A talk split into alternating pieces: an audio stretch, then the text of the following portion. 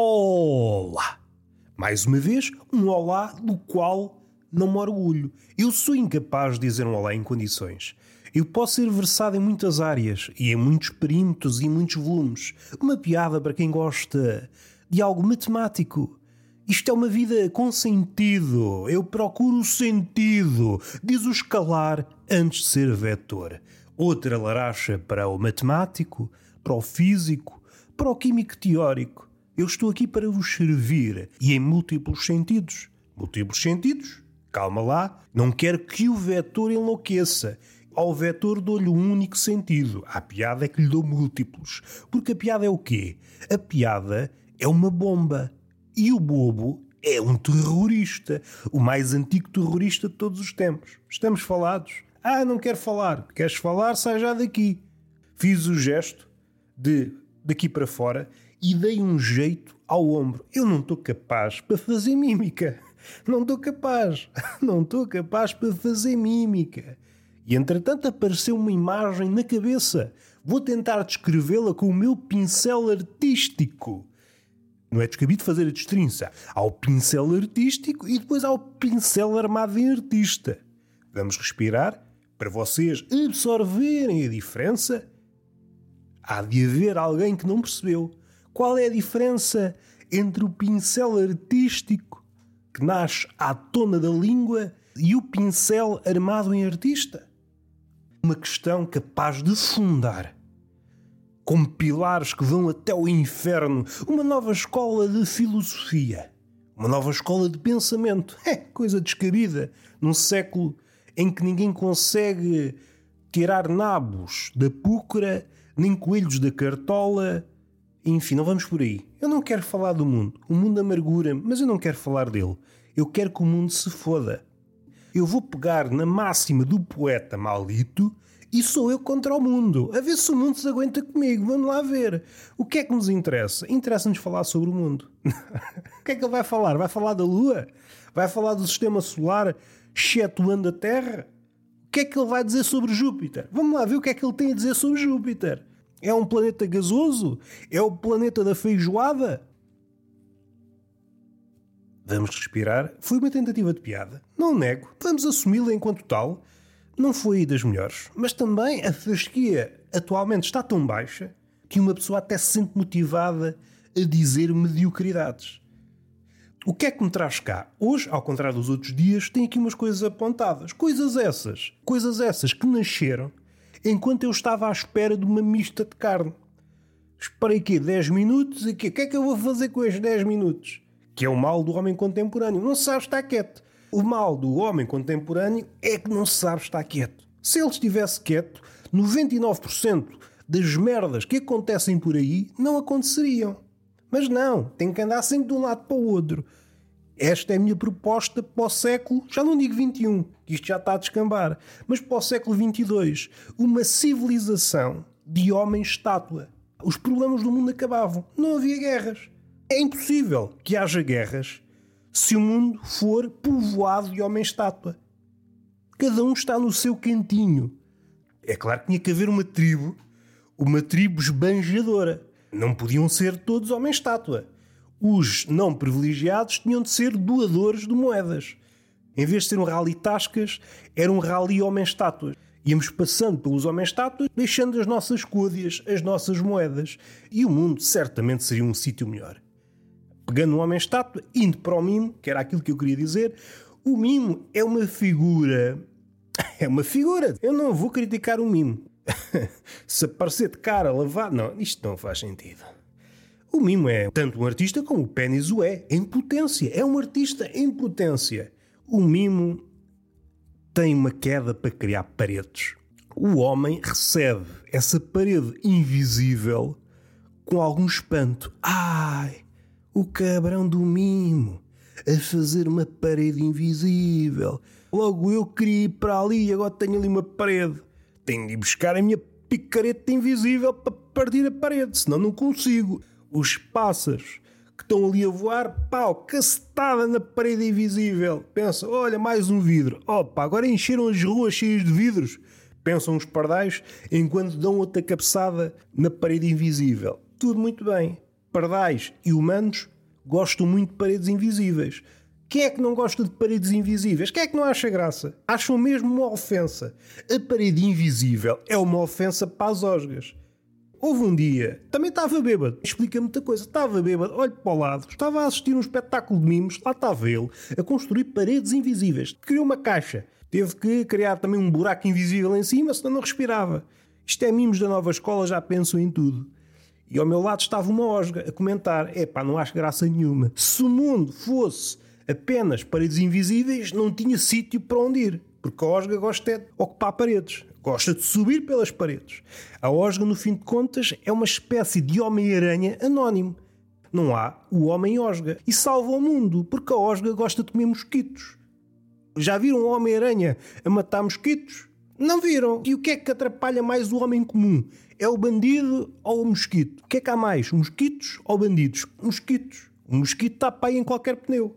Não sei como é que não há filmes da Marvel osgas. Só osgas, a comer mosquitos. O homem também não tem cabeça para nada. Como eu estava a dizer, enquanto estava à espera da minha mista de carne, observei o mundo. Resolvi observar o mundo e o que é que está aqui a acontecer? Pá! E pensar na vida, que às vezes uma pessoa também só pensa na morte e convém mudar de rumo. Vi logo uma coisa que encheu-me as medidas. Ainda há coisas bonitas neste mundo. Um homem que, para temperar a salada, levantava-se. Estou sentado a comer as minhas merdas, chega à salada. Opa, para temperar a salada, só de pé.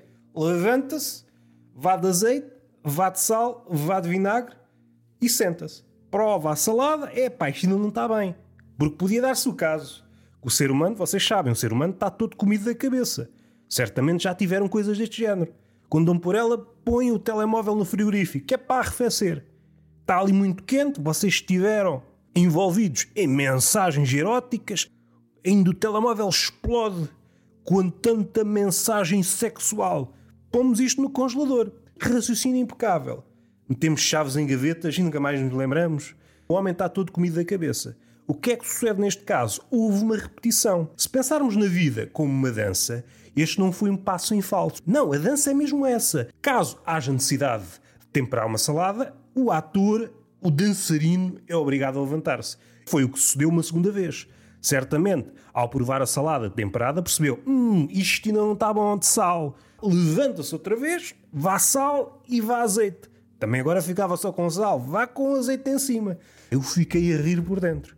É uma pessoa que só consegue temperar a salada pé. Sentado, é pá, não me dá jeito. Temperar saladas sentado não me dá jeito. Isto é muito engraçado, mas eu pus-me logo a magicar.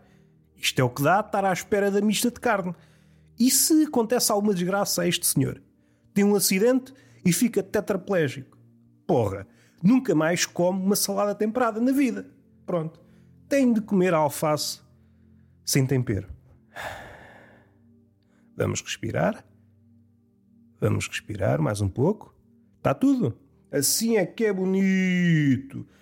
O que é que me apraz dizer mais? Eu acho que chegámos a uma altura na pandemia, já não há surtos. Há surtos de surtos. Não é uma pessoa que apanha, é logo um conjunto. Chegámos àquela fase final da pandemia como se fossem os saldos. É a liquidação total, menos 80%. Aproveitem agora que amanhã pode já não haver. Não sei se vocês estão a par, mas eu possivelmente sou a única pessoa em Portugal, sou a única pessoa em Portugal a viver, a viver, que é como quem diz, viver entre aspas, sobreviver. Ai, esta laracha de pendor político, tão desenxabida. Vamos respirar.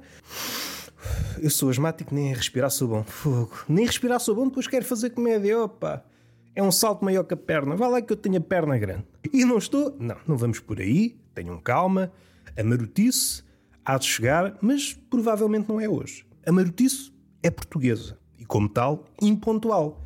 A marotice chega sempre tarde. Mas chega. Só que chega já não é mau. O que é que eu ia dizer? Há surtos de surtos.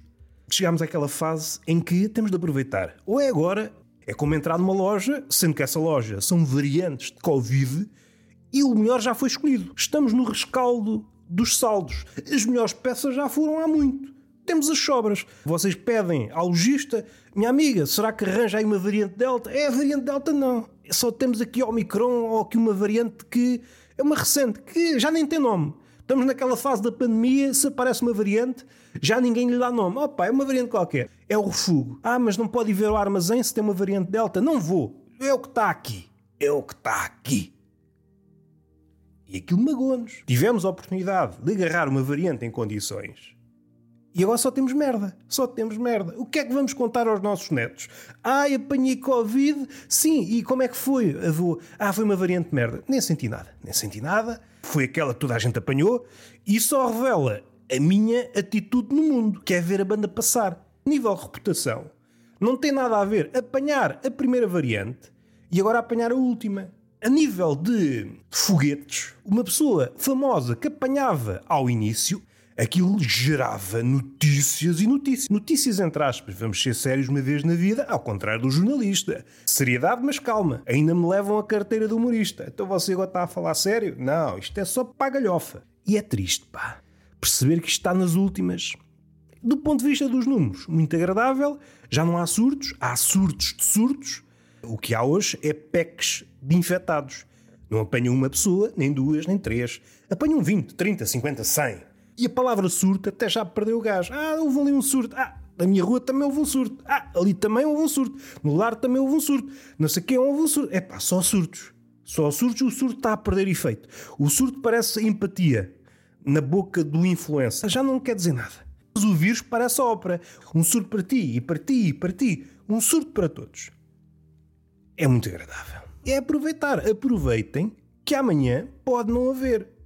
Vocês um dia acordam, a pandemia acabou, aquilo que vocês podiam ganhar a nível de visibilidade, engajamento nas redes sociais já foi. Estou doente. Epá, tenho de valorizar-me através da minha doença. Está aqui, estou doente, olhem como eu estou.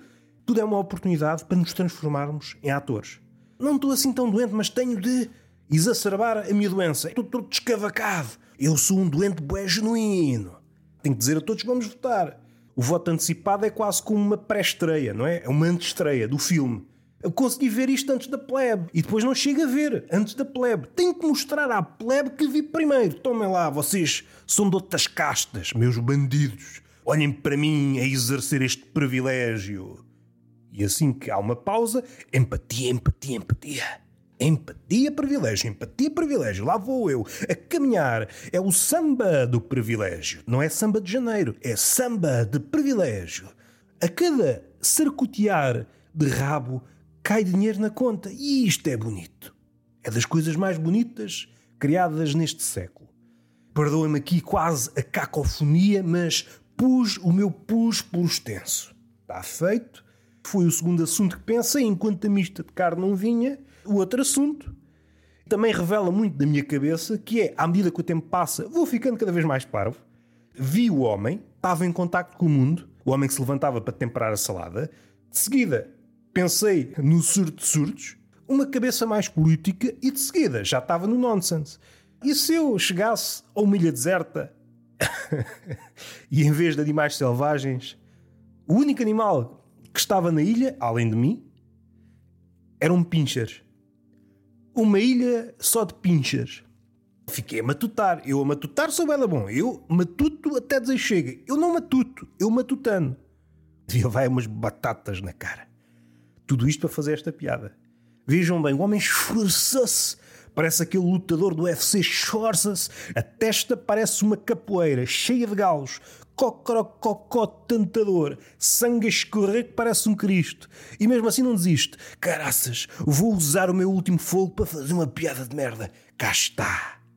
E cai. Não por estar cansado, mas pela vergonha.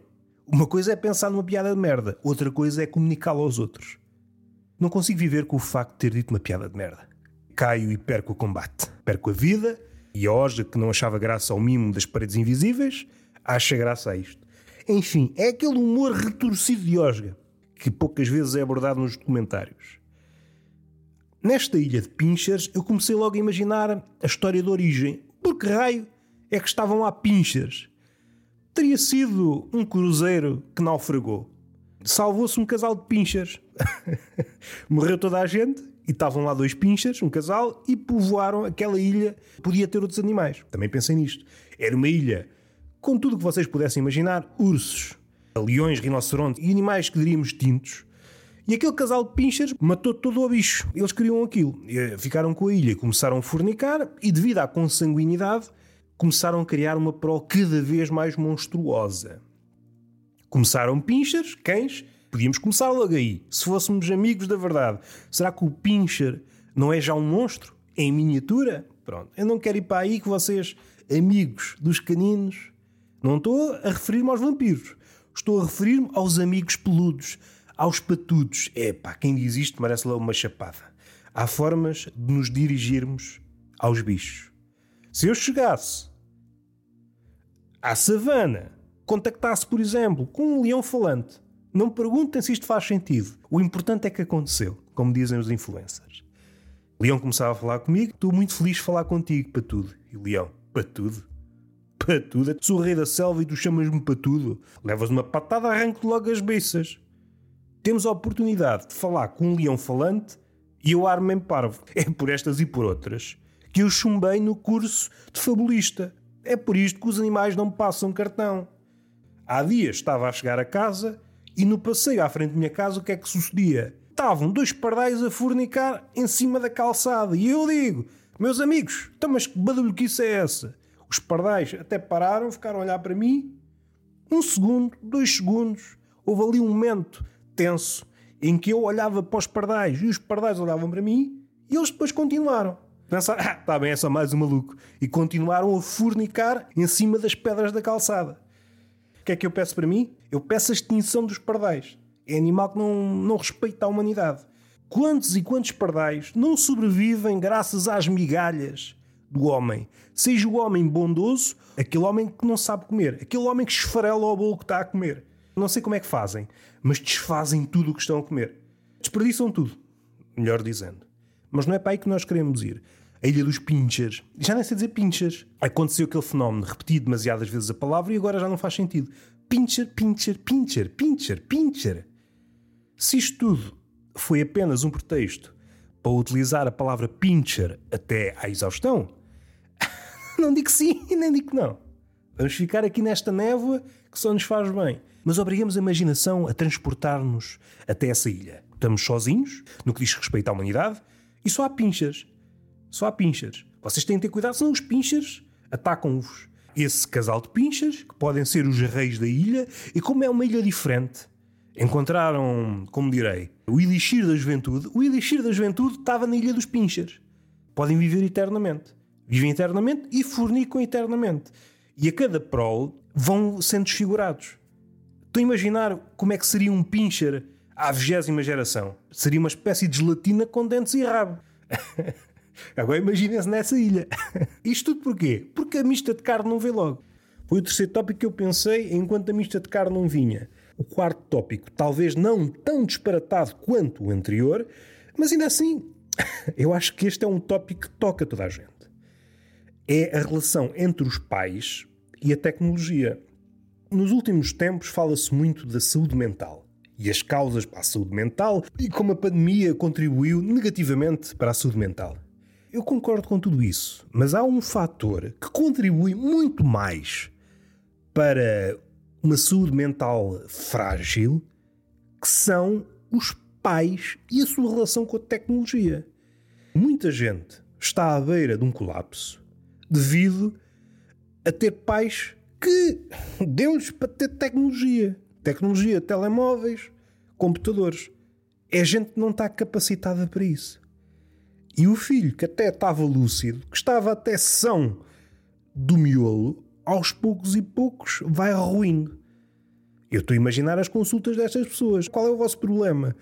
O meu problema, meu amigo, o meu problema é o meu pai ter o Windows 11. E de repente foge-lhe um ícone e ele fica todo passado a cabeça. Ó oh, filho, ó oh, filho, fugiu-me o ícone. Fugiu-me o ícone do ambiente de trabalho. O que é que eu faço? Desapareceu-me. E às vezes dá vontade, desapareceu, vai à polícia. Que eles é que tratam esses casos. Não me chateis a cabeça, pá. Começamos como filhos e acabamos como técnicos de informática. É uma relação tóxica. E enquanto a mista de carne não vinha, aprofundei este tema. Eu acho que é um, uma relação que tem muito que ver com o nosso tempo. Se houvesse tecnologia desta nos tempos da Idade Média, em que a esperança média de vida era muito mais curta, morria-se para aí aos 30, ou no século XVIII morria-se para aí aos 17 na Europa, isso nunca podia acontecer, porque não havia grande diferença entre o filho e o pai. Aquilo que um sabia, o outro sabia. Não há diferença geracional. A diferença geracional foi criada pela medicina. A medicina é a grande culpada de agora um filho, coitado, inocente, a pensar na vida, no futuro. De repente chega um pai, ai ai, fugiram-me os ícones do ambiente de trabalho. O que é que eu faço à minha vida? Uma pessoa assim não consegue sonhar. Não consegue sonhar, pá. Foi a medicina que criou as doenças mentais. Vamos lá também ser sérios uma vez na vida. A tecnologia, por arrasto. Se houvesse uma coisa, mas não houvesse outra, se houvesse computadores e telemóveis, mas toda a gente morresse aos 30 e poucos, opa, era uma maravilha. Toda a gente sabia lidar com as merdas. Mas à medida que envelhecemos, nós vamos olhando para o computador e para os telemóveis como um objeto estranho. As letras fugiram-me todas. As letras fugiram-me todas. o que é que tu disseste, pai ou mãe, para as letras te fugirem todas? Não sei, acho que foi qualquer coisa que eu disse. Isto do computador é tudo uma merda. Se calhar chateou-se comigo. Chateou-se comigo. Não é fácil. É o que eu proponho: começar-se a morrer mais cedo. Estabelecer-se uma idade limite para a vida. Em todo o mundo. 35 anos, 40. 40 anos parece-me o ideal. É o máximo, teto máximo. Para não haver esta decalagem entre o filho e o pai. Quando o pai começasse a dar mostras, é pá, não sei bem lidar com o computador, com estas coisas modernas, opa, era abatê-lo. Abatê-lo logo, que já não está em condições para viver na sociedade. Então um filho está a querer prosperar, o um mundo cada vez mais competitivo e passa metade do dia à procura, como se fosse um detetive de ícones. Deixa-me lá perceber onde é que está o ícone. Seguir as pistas, as pegadas do ícone perdido. Telefona à polícia. Quando é que foi a última vez que viu o ícone? Diz a polícia. Não sei. Isto são coisas do meu pai. Eu sei lá. Veja na reciclagem. É uma tara. Há qualquer coisa. Uma espécie de demónio que se apossa do velho e obriga-o empurrar os ícones para a reciclagem. É uma força demoníaca. Antes era uma força que obrigava as pessoas a fornicar ou a dizerem coisas malucas. Hoje é um demónio muito mais moderno. Pega na mão do velho e obriga-o a puxar o ícone para a reciclagem. Não é mais forte do que eu. Puxa todos os ícones para dentro da reciclagem. Ah, assim é que está o ambiente de trabalho como deve ser. Sem ícone, só a reciclagem. Será que não dá para mandar a reciclagem para dentro da reciclagem? Para isto desaparecer tudo? o demónio vai-se embora. Ah, o que é que aconteceu aqui? O que é que aconteceu aqui? E entretanto vi a mista de carne e eu parei com estes pensamentos de merda. Tudo isto aconteceu em 10 minutos. Normalmente não falo tópicos, mas como como apontei, resolvi trazê-los em jeito de remate final. Olha eu a rematar, feito ponta de lança da lábia. Acabei de publicar a última conversa no Tertúlia de Mentirosos, o meu outro podcast, Conversas, claro está, perdoe-me a redundância, e, tá, tá, tá, e foi muito agradável. É uma conversa curta em comparação com outras, mas tem muito sumo. Tem muito sumo, é uma hora e tal de sumo. Eduardo Marques, Cicerone do Ferro Comedy Club, comediante do Norte e de todo o país. O humorista não está localizado, o humorista está em contacto com o mundo. E uma recomendação eu já escrevi uma crónica, acho que foi esta semana ou outra, já não me recordo bem, acerca de uma hum, série que me apanhou desprevenido. Epá, eu não estava à espera que se fizessem séries tão boas. Não estava à espera. Isto surpreende mais quando é um tema que, à partida, eu não passo cartão. Neste caso, é uma redação de um jornal australiano na década de 80. Se me dissessem, Roberto, está aqui este tema, esta, esta série trata deste tema. É pá, não me chateis com essa merda, isso não tem interesse nenhum. E não é que tem. Primeira temporada, salvo erro, tem apenas seis episódios. Pá, mas está tão bem feito. Causa inveja tão bem feito que está. Falei de um episódio em especial, não sei se é o quarto ou o terceiro, que é à volta de um atentado. Aquilo está feito com uma mestria que eu fiquei abismado. As coisas que eles conseguem pôr no episódio sem parecer pirotécnico, que é o que acontece atualmente, muita coisa a acontecer, mas não há encadeamento, não há mestria, não há mestria a musicar os detalhes. Perdoem-me o meu inglês de quarta classe. Newsreader, acho que é The Newsreader, se a memória não me falha, uma série australiana. Tem uma atriz, uma atriz, a cara não é estranha, ah, mas é pá, uma mulher ah, espetacular. É uma atriz fantástica. Fiquei boquiaberto com a prestação daquela atriz. É sempre uma personagem à beira do colapso e a transição entre enquadramento, estar nas câmaras e fora das câmaras é um pêndulo vertiginoso. Nós estamos a ver constantemente esses dois lados. A gaja, neste caso, a pivô e o pivô que está ao lado, aquilo que eles são no enquadramento e fora do enquadramento. Entre uma peça, percebe-se o que é que eles estão a fazer. É delicioso. Depois as tricas entre uns e outros, o percurso dessa pivô, que é um percurso ascendente, ela está-se a tornar a grande cara e ao lado dela está uma figura no percurso inverso. É uma grande cara e está na fase da reforma e estão a tentar uh, que ele arrume as botas. O futuro namorado dela e também está neste percurso de sair do anonimato para aparecer à frente das câmaras. Estão vários personagens em diversos patamares distintos. Pois há ainda um mais atrás, uma mulher que está há três anos na redação incumbida de trabalhos menores, à espera da primeira oportunidade para aparecer diante das câmaras. É uma série soberba. Após esse episódio que pensava ser o culminar, pensava, epá, não conseguem fazer melhor que isto. Depois há outro, não sei se é logo a seguir, trata de uma problemática que na década de 80 tinha muita premência, que era a homossexualidade barra sida. Epá, e o episódio é também soberbo. Os episódios deixaram a minha cara em frangalhos e fiquei sempre com a boca aberta. A série é de 2021, há uma primeira temporada, não sei se há seguimento. Seja como for, esses seis episódios valem pela vida. São episódios de 50 e tal minutos, cada episódio parece um filme e está feito. Beijinho na boca, palmada pedagógica numa das nádegas e até à próxima.